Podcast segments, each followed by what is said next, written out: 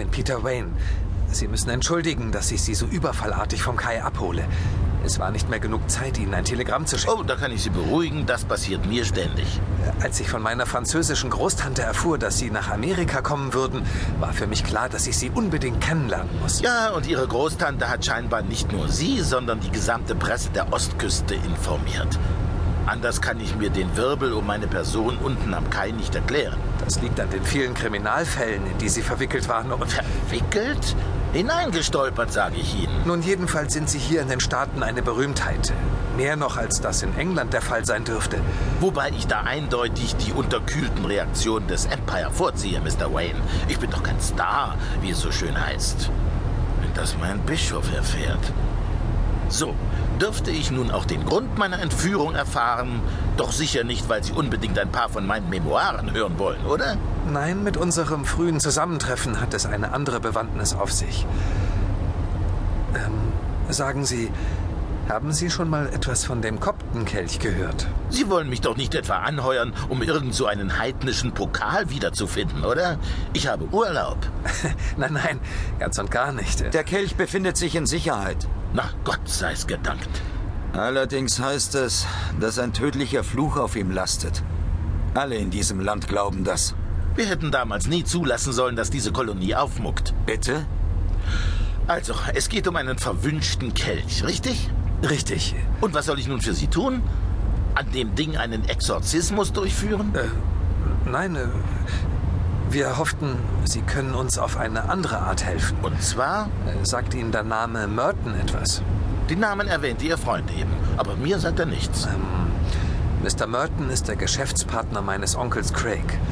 Und Mr. Merton ist, auch wenn er aus dem Verborgenen handelt, einer der einflussreichsten Männer dieses Landes. Sollte ihm etwas passieren, wären die wirtschaftlichen Erdbeben von Alaska bis Feuerland spürbar. Das können Sie mir glauben. Und dieser bedauernswerte Mann ist im Besitz dieses Koptenkelches, nehme ich an. Äh, so ist es. Er ist nunmehr der Dritte, der diesen unschätzbar wertvollen und doch so gefährlichen Kelch sein eigen nennt. Die beiden Vorgänger kamen auf dramatische Weise ums Leben. Na, sieh mal an. Ich höre. Der erste Besitzer war Titus P. Trent, der Kupferkönig. Woher er den Kelch hatte, ist unbekannt. Jedenfalls bekam er eines Tages Drohbriefe von einem gewissen Daniel Boone. Was nach einem abgeschmackten Pseudonym klingt. Dieser Boone beließ es aber aller Wahrscheinlichkeit nach nicht nur bei den Drohungen. Man fand Titus P. Trent eines Morgens tot in seinem Garten. Mit dem Kopf im Seerosenteich. Das liegt jetzt einige Jahre zurück. Ungewöhnlich. Fanden sich irgendwelche Spuren eines Gewaltverbrechens? Da noch nicht, Hochwürden. Aber beim zweiten Todesfall. Der Kelch, der sich zu diesem Zeitpunkt in einem Banksafe befand, ging samt Trents Vermögen an seinen Vetter Brian Horder, ebenfalls gut betucht. Und wie Trent bekam auch er nach kurzer Zeit Post von Daniel Boone. Horder kümmerte sich allerdings nicht um die Drohungen.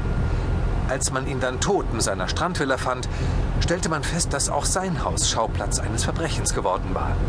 Der Mörder hatte sämtliche Räume durchwühlt und war dabei auf große Summen Bargeld und das eigentliche Vermögen Horders gestoßen, Wertpapiere. Seiner Witwe blieb nichts anderes übrig, als zu verkaufen.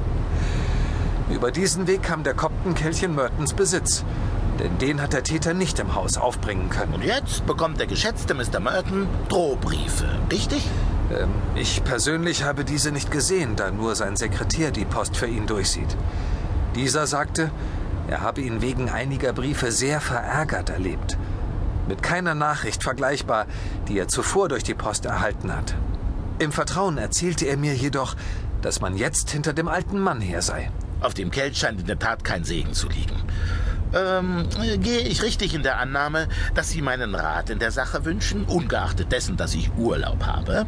Ähm, wie gesagt, ähm, jeder kennt hier Ihren ausgezeichneten Ruf, Hochwürden. Und deshalb lässt Mr. Mertons Sekretär fragen, ob er die Gunst der Stunde nutzen und Sie um Beistand bitten dürfte. Aber Sie beide, Mr. Drake und Mr. Wayne, Sie wissen doch dreimal mehr über die Hintergründe als ich. Wie soll ich da helfen?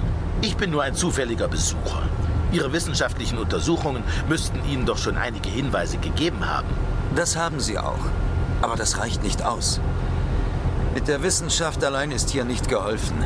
Die bisherigen Schlussfolgerungen der Polizei waren, verzeihen Sie mir den Ausdruck, viel zu wissenschaftlich. Zumal dieser Daniel Boone schon sowas wie eine Berühmtheit ist. Spätestens nach dem zweiten ungeklärten Todesfall. In dieser Sache ist ein neuer Ansatz notwendig, eine neue Betrachtungsweise insgesamt. Denn wenn es etwas gab, das den alten Trent treffen konnte, dann kam es von oben. Wie der Blitz aus heiterem Himmel. Sie verstehen? Das haben Sie schön gesagt. Drake, äh, wollen Sie damit andeuten, dass Trans Tod übernatürlich war?